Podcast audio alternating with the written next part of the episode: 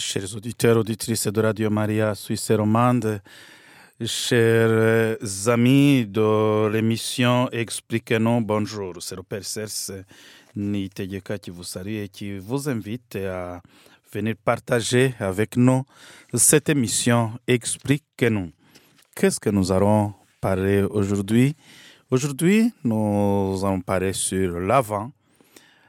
D'où vient ce temps, ce temps liturgique et quel est son but? Nous allons parler sur ses origines et son histoire. L'émission Expliquez-nous nous aide à vivre le pourquoi de notre foi. Cette émission est là pour nous donner des réponses à nos questions, mais aussi cette émission nous aide à découvrir, à découvrir les la richesse de, notre foi, pas seulement résolution à nos questionnements, à nos questions sur le, pourquoi de notre foi, mais aussi on, cette émission nous aide à découvrir. Une, on va faire des découvertes, on chemine ensemble, on se pose des questions, on essaie aussi de les répondre ensemble. Aujourd'hui, c'est sur le temps liturgique d'oravant. Ce temps d'oravant est un, est, est, est un des moments, l'un des moments les plus importants de l'année liturgique, surtout pour les catholiques. C'est un moment, c'est une période pendant laquelle nous nous préparons à la venue du Christ, au renouvellement de sa naissance miraculeuse qui sera célébrée à Noël mais pas uniquement. L'Avent est également une période liturgique pendant laquelle les fidèles confirment leur espoir, l'attente de la deuxième venue de Jésus, celle qui décrétera la fin du monde tel que nous reconnaissons la fin des temps. Le mot avant vient en effet du latin advenius, adventus, pardon, vient du latin adventus, ce qui veut dire venu, mais également attente. Il dérive indirectement du grec parousia ou epiphaneia, termes avec lesquels, dans le langage des anciens cultes, on indiquait la descente de la divinité dans le temple pour rencontrer ses fidèles, sa manifestation sur le plan d'existence des hommes.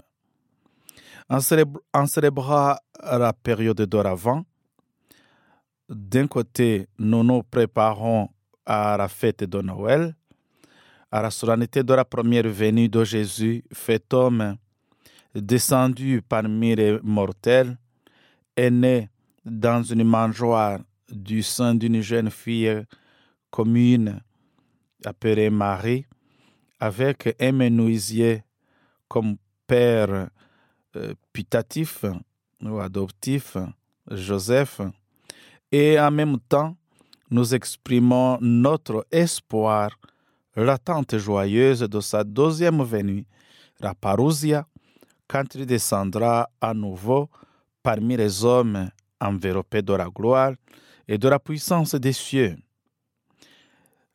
La période d'oravant c'est un moment de joie et d'espoir et non pas une période ou bien un moment de pénitence ou de, comme pour le carême qui précède Pâques.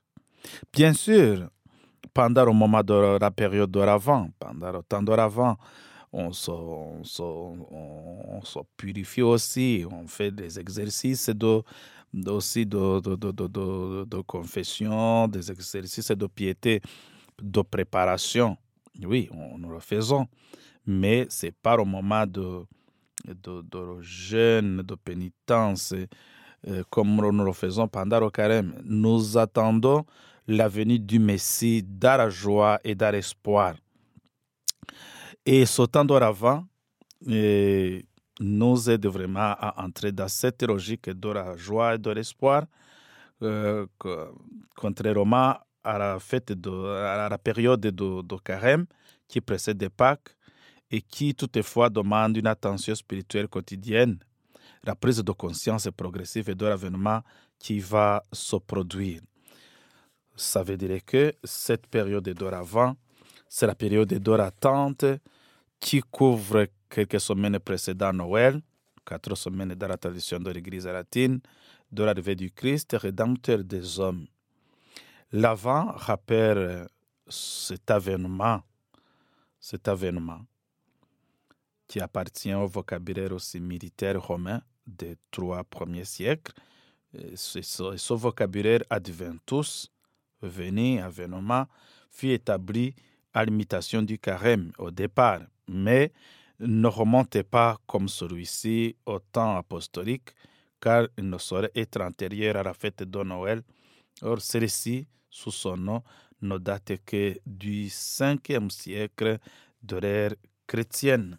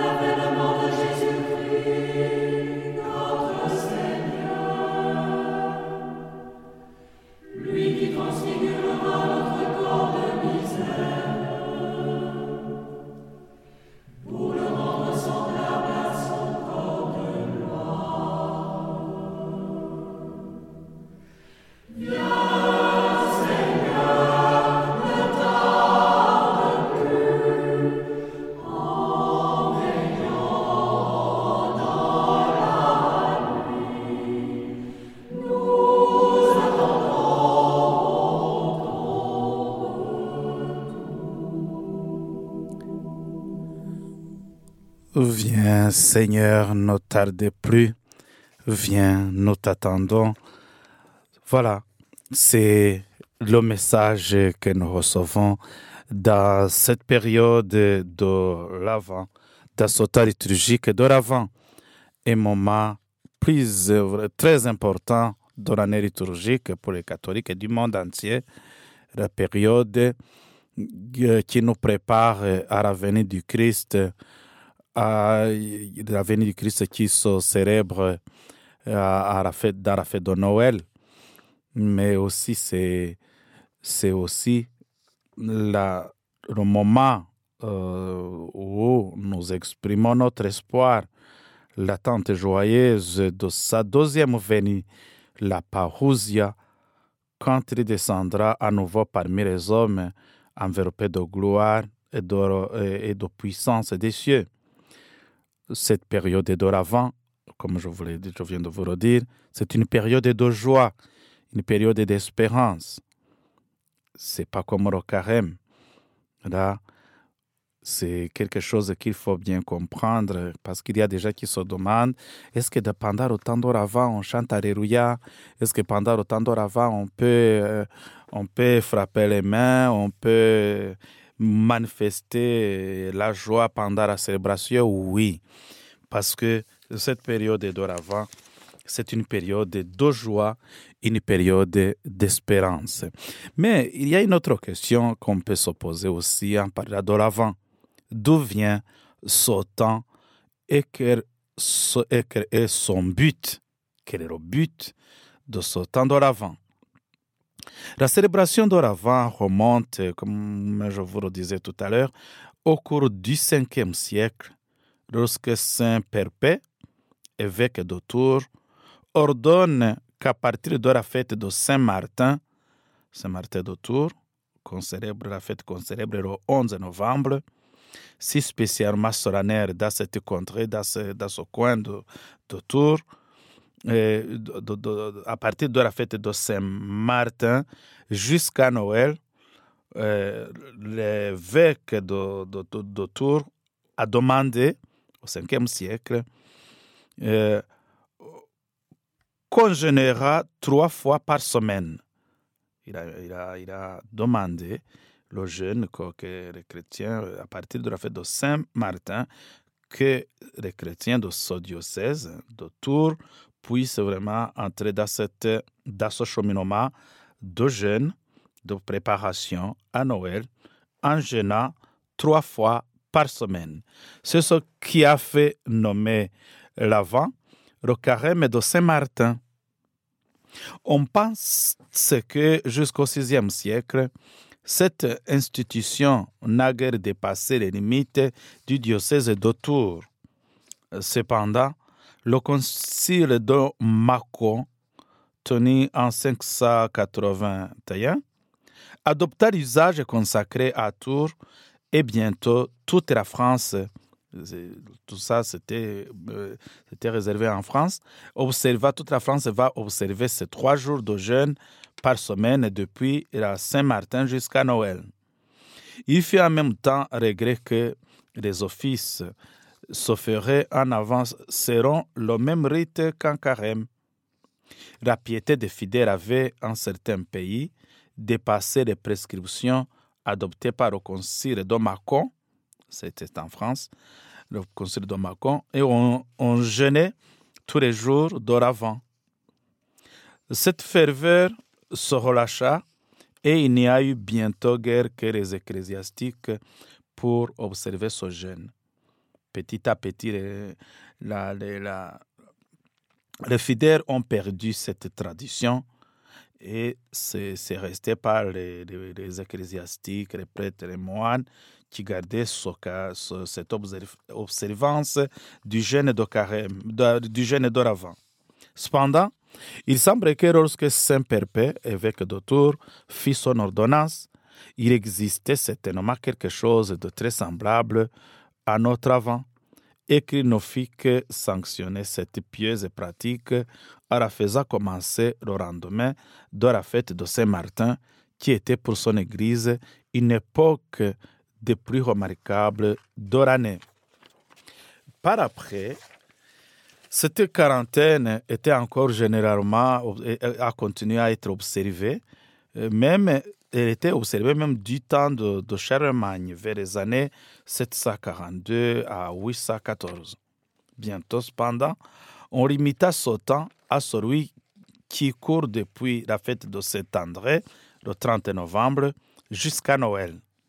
La solennité de cet apôtre, Saint-André, était en effet plus, plus universelle que celle de Saint-Martin. Déjà au XIIIe siècle, le jeûne d'oravant n'était plus pratiqué communément. On cite dans la bure de canonisation de Saint-Louis, roi de France, l'osaire avec lequel il observait ce jeûne. Ce n'était donc plus qu'un usage observé solennellement euh, par les chrétiens, mais qui était, observé euh, par quelques, quelques, euh, quelques chrétiens d'une rare piété. Ce n'était pas un usage solennel observé par tous les chrétiens, c'était vraiment une observant, un rite observé par quelques chrétiens de, de, de, de rare piété. Quand le pape Urbain V monta sur le siège pontifical en 1362, il se contenta d'obliger les gens de sa cour à l'abstinence et il n'y eut plus question de jeûne. Rome avait coutume d'observer cinq semaines d'avant qui précédaient la fête de Noël. L'Église occidentale, depuis plusieurs siècles, commence le temps d'oravant le dimanche qui tombe entre le 27 novembre et le 3 décembre. Il ne comporte donc pas de jeûne ni abstinence en Occident. On a admis que le temps d'oravant, différent du tas de carême, se célébrait dans l'espérance joyeuse et une invitation à être vigilant. Il est important de considérer qu'en aucun temps l'Église n'a imposé comme une obligation rigoureuse le jeûne et l'abstinence comme elle l'a fait pour le carême. On ne peut y avoir qu'une extrême piété des fidèles qui, pour se préparer à la grande fête de Noël, ont voulu la faire précéder d'un temps destiné à la mortification et à la prière. Bien sûr, les papes et les évêques ont accompagné cette édifiante ferveur, mais jamais une, une unanime prescription n'a pu s'établir. Aucune peine canonique n'a jamais été attachée à l'infraction des pratiques d'oravant, telles que l'abstinence et le jeûne. Il faut souligner aussi que les ordres religieux, même, euh, se contentaient déjà du temps de Saint Bernard d'une abstinence plus sévère que les autres époques de l'année, excepté celle du carême. Donc, euh, dans le catholicisme, la période d'oravant célébrait, le, célébrait euh, le triple événement du Christ, sa naissance à Bethléem, sa venue dans le, cœur des hommes de tout temps et son retour à la fin des temps. Dès le début de l'année liturgique, la triple référence au passé, au présent et à l'avenir était présente. L'Église catholique n'observe plus ni jeûne ni abstinence pendant l'Avent. L'Office connaît les mêmes rites que le carême, à peu de choses près, et c'est un esprit de pénitence qui, qui y réside.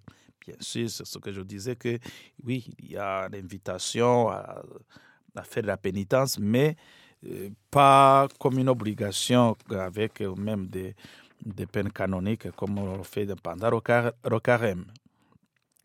On ne peut pas parler de, de cette histoire sans parler de la couleur euh, d'oravant. La couleur liturgique de cette période liturgique d'oravant, c'est le, le, violet, couleur associée au temps de pénitence, mais elle était autrefois le noir. Le dimanche de Gaudete, troisième dimanche, est célébré en rose et on approche de la nativité et le blanc utilisé à Noël rayonne jusque violet. On vient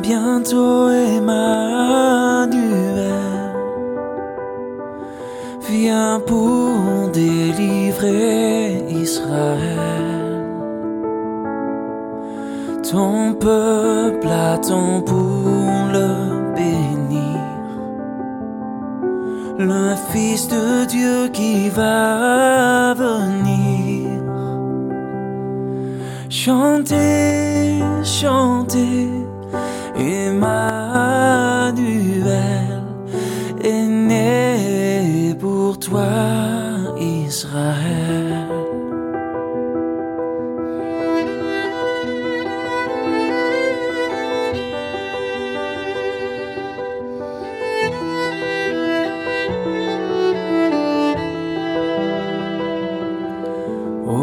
Jésus, oh, viens Emmanuel, nous dévoiler le monde fraternel, où ton amour plus fort que la mort nous régénère au sein d'un même corps. Chantez, chantez, vient à notre appel, combler nos cœurs Emmanuel. Chantez, chantez, il vient à notre appel, combler nos cœurs Emmanuel.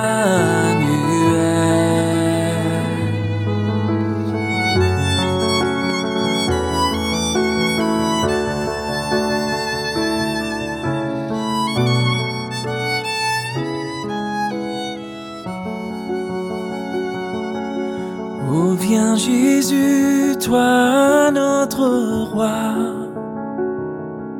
Viens nous rassembler dans ta joie. Que tous les hommes en tout lieu voient et saluent le Fils de Dieu. Chantez,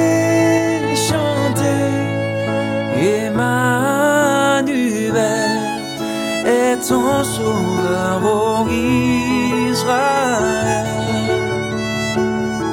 Chantez, chantez, Emmanuel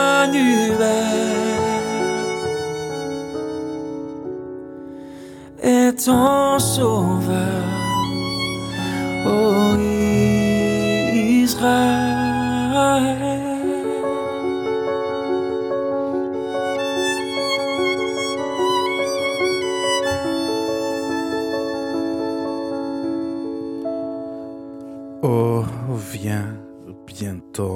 Emmanuel. Oh, viens bientôt Emmanuel. Chers auditeurs, auditrices de Radio Maria Suisse romande, nous sommes entrés dans cette émission Expliquez-nous. Nous sommes en train d'échanger sur la période liturgique de l'Avent, une période de l'attente qui couvre quelques semaines précédant Noël, une période de quatre semaines de la tradition de l'Église latine qui nous prépare à l'arrivée du Christ, rédempteur des hommes. On ne peut pas parler de cette période sans parler de, co- de comment on célèbre cette période, les célébrations de l'Avent. L'Avent débute quatre semaines avant Noël, comme je vous le disais, de manière approximative entre le 27 novembre et le 3 décembre. Dans le ambrosien, par contre, les semaines sont au nombre de six. Peut-être on aura le temps de parler de ce, de ce des rites ambrosiens et le rite, euh, le rite romain, le rite latin. L'avant commence avec les vêpres du premier dimanche et se conclut avec les vêpres de Noël. Cette période prévoit un parcours de prière qui concerne les jours fériés, tout comme les dimanches, mais c'est surtout les dimanches que la dévotion des fidèles s'y consacre. Chacun des quatre dimanches d'oravant est indiqué avec un nom traditionnel tiré des premiers mots de l'introïte, l'introïte de l'ancienne qui introduit la messe. Le premier dimanche, c'est le dimanche qu'on appelle Adite Lavavi, de Adite Lavavi, vers vous ou vers toi, j'élève mon âme. C'est le psaume 24. Le deuxième dimanche, c'est le dimanche qu'on appelle Populus Sion. Populus Sion ecce veniet ad salvanda amor gentes, peuple de voici que le Seigneur va venir pour sauver les nations. Nous trouvons ces mots dans euh, la prophétie d'Isaïe, chapitre 30, verset 19 et le verset 30. Populus Sion, peuple de voici que le Seigneur va venir pour sauver les nations. Alors, c'est le dimanche du Populus Sion. Le premier, c'est le premier dimanche, c'est le dimanche de Adite Lavavi. Et le troisième dimanche, de d'oravant, nous rappelons le dimanche de Gaudate. Troisième dimanche de Gaudete, c'est le dimanche de Gaudete. Gaudete in Domino Semper. Réj- Réjouissez-vous toujours dans le Seigneur. C'est, nous retrouvons ça dans l'épître de Saint Paul apôtre aux Philippiens, chapitre 4, verset 4 et verset 5. Réjouissez-vous toujours dans le Seigneur. Quatrième dimanche, c'est le dimanche de Ho- Horate, Horate Ceri de Super et nubes priante iustum si cieux destillez d'en haut votre rosée que des nuages pleuvent la justice. C'est les mots du prophète Isaïe, chapitre 45, verset 8. Le dimanche, premier dimanche, c'est le dimanche de Aditere Levavi, c'est le dimanche de Levavi. Vers vous, je lève mon âme, c'est premier dimanche. Deuxième dimanche, c'est le dimanche du Populus Sion, peuple de Sion, Isaïe 30, le chapitre 30, verset 19. Le troisième dimanche, c'est le dimanche de Gaudete. C'est là où on porte même la, le chasuble et les, ornements roses. Réjouissez-vous, réjouissez-vous toujours dans le Seigneur, Gaudete. Euh, Philippiens 4, verset 4. Rodate, c'est le quatrième dimanche, le dimanche de Rodate. Cieux distillés haut, votre rosée. Au cours des semaines d'oravant, les prêtres portent des vêtements liturgiques violets, qui, pour, euh, euh, mais pour la troisième semaine, peuvent être également le rose, étant la rose, étant le rose comme couleur qui symbolise la joie pour la venue imminente du Christ. C'est- c'est- comme je viens de vous le dire, c'est le dimanche de Gaudete, troisième dimanche.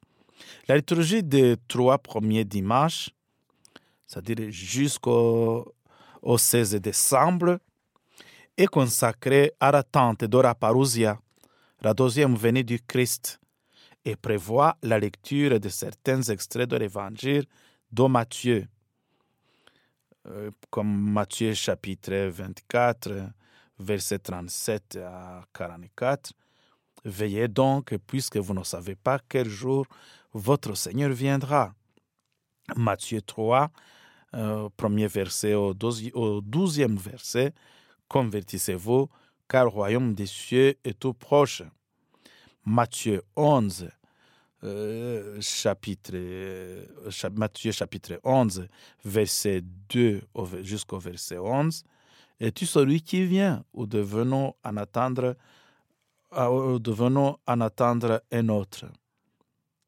Le dernier dimanche d'Oravant, quatrième dimanche d'Oravant, on lit par contre comment Jésus se, se serait incarné au sein de Marie et serait né parmi les hommes.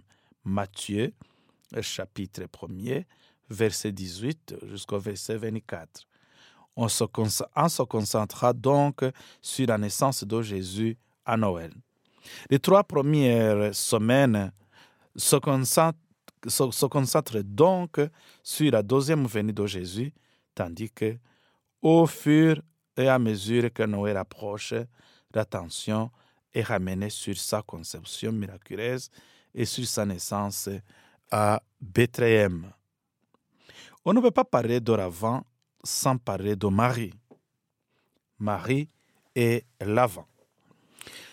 Les passages évangéliques lus pendant les trois premiers dimanches d'Oravant font référence respectivement à la venue du Seigneur, à la fin des temps et à Jean-Baptiste, tandis que celui du dernier dimanche concerne les événements et les personnages qui amèneront à la naissance de Jésus, première parmi tous, c'est Marie. La, première personne, la, première personne qui est mise en évidence, surtout sur, le quatrième, dans, la, dans la célébration du quatrième dimanche, c'est Marie. Et même la semaine qui suit aussi avant Noël. C'est Marie qui est mise en évidence. Ce n'est pas un hasard. Si le quatrième dimanche d'oravant est également considéré de manière traditionnelle comme celui où Marie rendit visite à Sainte Élisabeth, déjà enceinte de Jean-Baptiste, pour lui annoncer la bonne nouvelle de l'imminente naissance de Jésus. Marie peut être considérée comme le symbole même d'oravant de l'humanité qui, après avoir tant erré, est prête pour accueillir de nouveau Dieu et sa promesse en, en acceptant la volonté avec espoir et une foi complète. Voilà, chers frères et sœurs, bien-aimés, chers auditeurs de Radio Maria Suisse romande, voilà, voilà le secret de cette période d'oravant qu'on est en train de partager. Et Marie, c'est la colonne vertébrale, c'est le centre vraiment de cette période, surtout vers le, quatrième dimanche, parce qu'on s'oriente vers la célébration de Noël. Marie est en même temps l'instrument de la volonté divine et la porte-parole des hommes, puisqu'elle accepta de son, plein gré, et sans forçage son propre destin et soumis au service du grand et merveilleux plan de Dieu. Son modèle d'humilité et de joie traverse les siècles en réchauffant année après année l'attente de toutes les attentes du plus grand des mystères, de comment une jeune fille en prenait conscience, attendait un enfant qui aurait également été le salut pour elle et pour toute l'humanité. Marie, instrument et mère aimante de Dieu, garde vive la flamme de l'alliance dans l'attente de la nouvelle venue de Jésus et de son triomphe parmi les hommes méritants.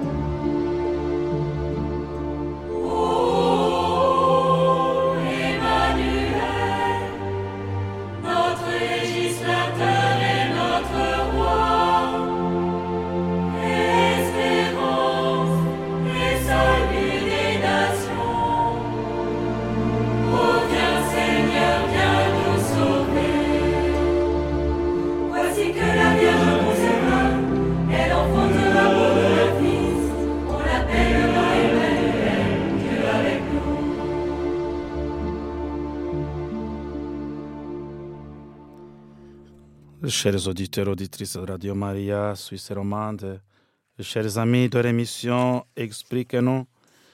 Aujourd'hui, nous sommes en train de parler sur la période liturgique d'oravant, temps liturgique d'oravant, un temps qui nous prépare à célébrer la venue de notre Seigneur Jésus-Christ, un temps qui couvre quelques semaines précédant Noël, l'arrivée du Christ, rédempteur des hommes, un temps que nous célébrons dans la joie et dans l'espoir, dans la joie et dans l'espérance, un temps qui, qui, que nous célébrons dans, dans, dans, Dieu, dans cheminement que nous faisons aussi avec Marie qui a dit oui à la volonté de Dieu pour que le, Fils de Dieu puisse descendre et venir habiter parmi nous.